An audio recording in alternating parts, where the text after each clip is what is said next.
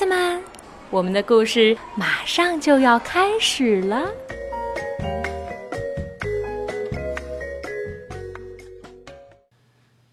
小朋友们好，我是木木爸爸，你也可以叫我叶子叔叔。我在福州给大家讲故事。今天我们继续来听青蛙弗洛格的成长故事。这是荷兰著名的儿童图画书作家马克思·维尔修斯的作品，是由湖南少年儿童出版社出版。今天这一集叫做《弗洛格找宝藏，学会战胜困难》。我们快点吃早餐吧，小熊。青蛙弗洛格说：“今天我们要去挖宝藏。”挖宝藏？小熊问。什么意思？跟我来，你就会明白了。弗洛格说：“我们要挖一个很深的洞。”他解释说：“我们要一直挖呀挖呀，直到我们发现宝藏。要是根本没有宝藏呢？”小熊说：“宝藏总是有的。”弗洛格说：“我保证。”说着，弗洛格停下来，指着地面：“我们要在这儿发现宝藏。”他说：“就在这里。”你怎么知道的？小熊问道。“我就是知道嘛。”弗洛格说。弗洛格开始挖了，小熊看着，心里挺羡慕的。看起来这是个非常艰巨的工作。只一会儿，弗洛格就累了。现在轮到你了，小熊，他说。小熊有点犹豫，但还是拿起铲子，勇敢的挖了起来。可这把铲子对他来说太大了，太重了。这不行。过了一会儿，弗洛格说：“照这样的速度，我们永远也找不到宝藏。”还是给我吧。就这样，小熊看着弗洛格挖，他挖的越来越深，小熊几乎都看不见他了。弗洛格，小熊叫道：“有宝藏吗？”“不，还没有。”弗洛格的声音从遥远的地方传来。小心点儿，小熊！一块石头来了。但是小熊听不见，他把身子探到洞口，然后他掉进去了。他们坐在深深的黑暗的洞里。我饿了，小熊说：“我想回家。”我们不能，弗洛格平静地说。这个洞太深了，我们爬不出去，我们被困住了。小熊开始哭了，我们会永远在这里的。他哭着说：“我再也不能和老鼠去钓鱼了，还有野兔会多么想念我呀！”弗洛格也吓坏了。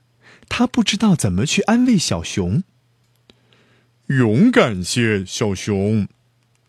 他说：“我们来呼救吧，一定会有人听见的。”就这样，他们叫呀叫呀，但是没有人来。接着，弗洛格有了个新主意：“我们来唱歌吧。”他说：“让我们来唱个。”坐在洞里的歌来鼓励自己。月亮升上来了，夜晚来临了。弗洛格和小熊唱了又唱，直到他们都累了，睡着了。他们虽然离自己那温暖的小床那么遥远。第二天一大早，鸭子出来散步的时候，走过了一个大土堆。多奇怪呀！他叫道：“昨天这里还没有这个呢。”然后他看见了那个洞，就去把小猪找来了。小猪趴在洞口，朝下面喊道：“喂，有谁在里面吗？我们在这里，我们在这里。”弗洛格和小熊一起叫了起来：“是我们，弗洛格和小熊，我们出不去了。”我想，我们应该去把老鼠叫来。小猪说。鸭子赶快跑去了，一面用最大的声音尖叫着：“老鼠，老鼠，快来呀！弗洛格和小熊被困在一个洞里了，他们出不来啦！”老鼠知道应该怎么做，他从谷仓里扛来了一架梯子，和鸭子一起飞快的来到了事故现场。老鼠把梯子放到洞里去，这个洞真深呀，梯子一下子就看不见了。爬上来，小熊！大家叫着，还有弗洛格，你也要跟着爬上来，不要害怕，我们会帮你们出来。小熊非常小心的开始爬梯子。当他接近洞口时，朋友们把他拉到了安全的地方。接下来就是弗洛格了。看到弗洛格的头出现在地面上，每个人都欢呼起来。当老鼠帮弗洛格爬出洞的时候，哦，好好哦！大家高兴的大叫。可是你们到底在那下面做什么呢？野兔焦急的问道。这么深的一个洞，真是很危险呀！我们必须马上把它填上。是我，我答应小熊，我们会在那儿找到宝藏，但是那里什么也没有。现在那只是一个大大的没用的洞。嗯，这是我的错。弗洛格失望地说：“啊。”但是你们发现了宝藏。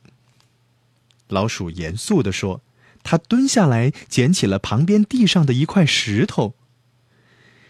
这块石头有一千多万年了。”老鼠用袖子不停的擦石头，直到它发出了闪亮的光彩。